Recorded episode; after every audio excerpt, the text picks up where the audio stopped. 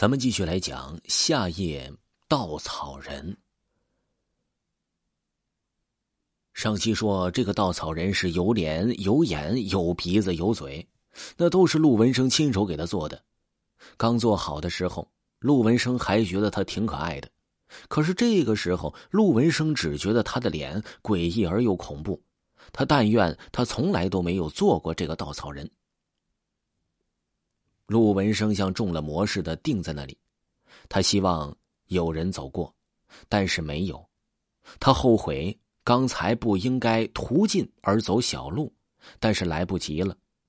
陆文生看着那诡异的稻草人，像科幻电影里的机器人一样，机械性的一点一点的抬起右手手臂，将葵扇向他头上拍去。一个月之后，陆文生在医院里醒来。他有点木呆呆的，他觉得自己做了一个好长好怪异的梦啊。他梦见他自己变成了他家地里的稻草人每天站在庄稼中间，夏日的太阳晒得他头昏脑胀，可是他一动也不能动。有时下雨了，雨淋得他浑身湿透了，那种感觉可是真难过。他看着父母亲和哥哥在地里劳作。想喊他们，却发不出声音。没人知道那个稻草人就是陆文生，他心里难过极了。夜晚的时候，他可以从攥住他的杆子上跳下来，在地里走动，但是每走一步都很困难。有时他想走回去，但是想到那个人是稻草人，他就放弃了。谁会相信一个稻草人那就是陆文生呢？无论他怎样在地里走来走去，但天一亮，他就又回到撑他的竹竿上，一动也不能动。他从来是不知道怎样回到竹竿上的。直到一天夜里，他看见了同村的阿牛。阿牛啊，大概喝醉了，正在对着地里撒尿呢。陆文生于是向阿牛走去，阿牛似乎也被他吓呆了，一动也不动，也不说话。于是他慢慢的抬起手臂，用葵扇在阿牛的头上打了一下。梦就坐在这里，但是他怎么样也想不起来他是如何昏倒的了。医生检查过来，醒着的陆文生说他没事过两天就可以出院回家了。出院前一天的中午，陆文生走过护士办公室的门口，听见有两个护士在议论。说病区来了一个病人，症状啊和陆文生那是一模一样。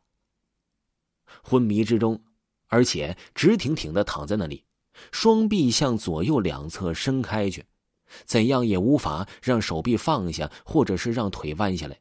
最主要的是，听说他是前两天被发现昏倒在陆文生家的地边和陆文生。昏倒在同样的地方，那天陆文生也就醒来了，但是他怎么样也想不起来他是如何昏倒的了。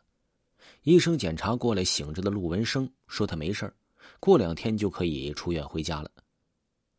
出院前一天的中午，陆文生走过护士办公室的门口，听见有两位护士是在议论，说病区里来了一个病人，症状呢和陆文生是一样的。昏迷之中，而且直挺挺的躺在那里，双臂向左右两侧伸开去，怎样也无法让手臂放下来，或者是让腿弯下来。最主要的是，听说他是前两天被发现昏倒在陆文生家的地面，和陆文生昏倒在同样的地方。那天，陆文生也就醒来了。陆文生打了个冷颤。他想起他的梦来，那个人是不是阿牛呢？他趁着大家都在午睡，偷偷溜去那个和他看起来是一样症状的人，一个个病房找过来，在监护室，陆文生发现了那个直直的人。陆文生走进监护室，只看了一眼，他就呆住了。那个人正是同村的阿牛。陆文生终于出院回家了。两天后的一个夜晚，陆文生从家里的地里出现了一场大火，大火一直在平原的庄稼地里蔓延，把快要成熟的庄稼和地里的稻草人都烧成了灰烬。起火的那天夜里，医院的阿牛莫名的死了。听众朋友，本故事就给您播讲完了。如果没有听够本部维华的专辑，可以听一下新出的鬼话专辑，长篇恐怖鬼故事灵异专辑。点击维华头像即可收听本部专辑。诡异的鬼，画画的画。